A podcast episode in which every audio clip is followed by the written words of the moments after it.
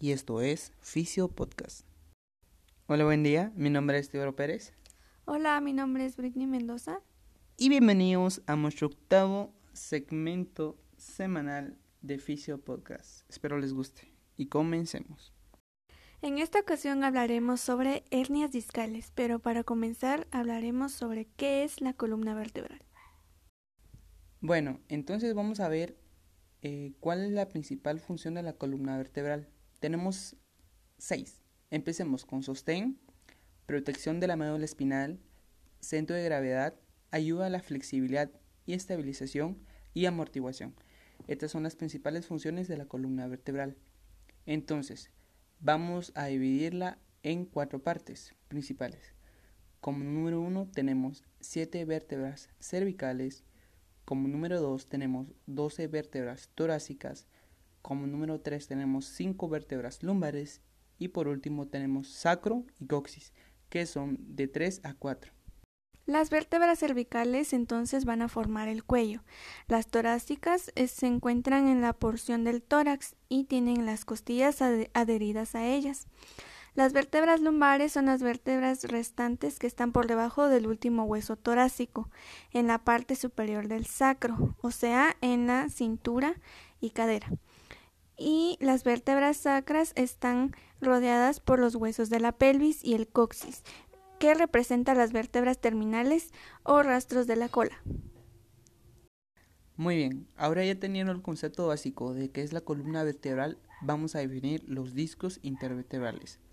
Bueno, es cada una de las almohadillas que separa las vértebras de la columna vertebral.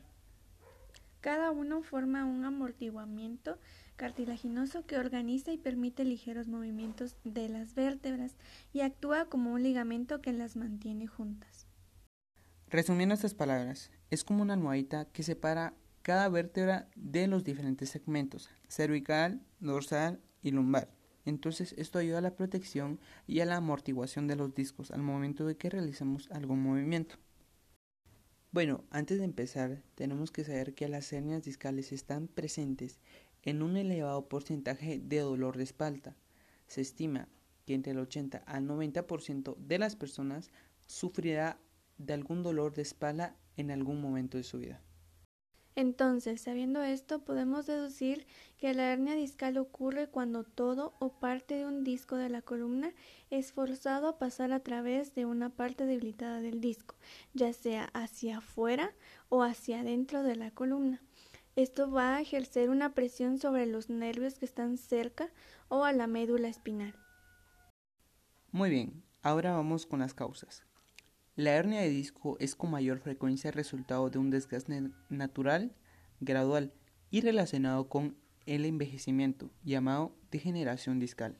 Esto quiere decir que a medida que envejeces, tus discos se vuelven menos flexibles y más propensos a desgarrarse o romperse, incluso con una tensión o torsión menor. Algunas veces el uso de los músculos de la espalda en lugar de los de las piernas y los muslos para levantar objetos pesados puede llevar a una hernia de disco, al igual que torcerse y girar mientras te levantas. En raras ocasiones, un evento traumático como una caída o un golpe de la espalda también puede ser la causa. Bueno, algunos de los factores de riesgo que tenemos que tomar en cuenta son el peso. El exceso de peso corporal causa estrés adicional en los discos de la espalda lumbar. Número 2. El trabajo. Las personas con trabajo físicamente exigentes tienen un mayor riesgo de padecer problemas de espalda. Los movimientos como levantar, tirar, empujar, doblar hacia los lados, y torcer, torcerse repetitivamente también puede aumentar el riesgo de una hernia discal. La genética, algunas personas heredan una predisposición a tener una hernia discal. Como último factor de riesgo tenemos el tabaquismo. Se cree que el tabaquismo disminuye el suministro de oxígeno al disco, causando que se deteriore más rápidamente. Ahora vamos con los síntomas. La mayoría de las hernias de disco ocurren en la espalda lumbar, aunque también son muy frecuentes en el cuello. Los signos y síntomas dependen de la ubicación del disco y de si el disco está presionando un nervio. Por lo general afecta a un lado del cuerpo. Comenzaremos con el dolor en brazos o piernas. Esto va a depender de la ubicación de la hernia. Si se encuentra en la espalda lumbar, Vamos a sentir más dolor en los glúteos, el muslo y la pantorrilla. También puedes sentir dolor en la parte del pie. Y si la hernia está en, en, la región del cuello, vamos a sentir más dolor en el hombro y en el brazo. Este dolor puede aparecer en el brazo o la pierna cuando tosemos, cuando estornudamos o nos movemos a ciertas posiciones, y el dolor se va a describir a menudo como agudo o ardiente. Vamos con el número 2, que sería entumecimiento u hormigueo. Las personas que tienen una hernia de disco a menudo presentan entumecimiento u hormigueo que se irradia en las partes del cuerpo servida por los nervios afectados. Aquí un ejemplo muy simple es el nervio ciático, ya que la mayoría de los problemas son por una compresión del nervio que se debe por lo mismo de una hernia discal. Y por último tenemos la debilidad. Algunos músculos servidos por los nervios afectados tienden a debilitarse. Esto puede hacer que tropecemos o se afecte nuestra capacidad para levantar o sostener objetos. Podemos tener una hernia de disco sin síntomas. Es posible que no sepamos que la tenemos o a menos que aparezca en una imagen de la columna vertebral. Ahora vamos con el tratamiento. Entre los medicamentos que podemos tomar son antiinflamatorios no esteroideos. Como número 2 tenemos el cuidado personal, que sería el ejercicio físico y las almohadillas calientes para disminuir el dolor. Número 3. Terapias. Las técnicas de tratamiento quiropráctico, estiramiento y fisioterapia. Como número 4 tenemos el procedimiento médico, ya que esto sería una intervención quirúrgica, ya cuando la patología está demasiado avanzada. Y con esto finalizamos el tema de hoy. Gracias por escuchar nuestro octavo episodio de nuestro segmento semanal Fisio Podcast. Espero les haya gustado y lo hayan entendido.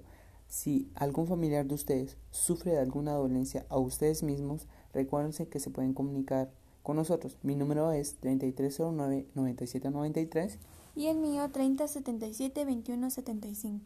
También nos pueden encontrar por Facebook. Mi nombre es Teoro Pérez. Y yo, Britney Mendoza. Recuerda que somos estudiantes de la Universidad Mariano Galvez de la carrera de fisioterapia y estamos haciendo nuestra práctica en Azupedi. Y el tip del día de hoy es...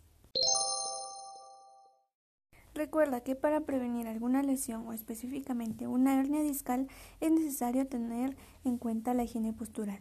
Puedes buscar nuestro episodio en donde hablamos sobre este tema en Spotify.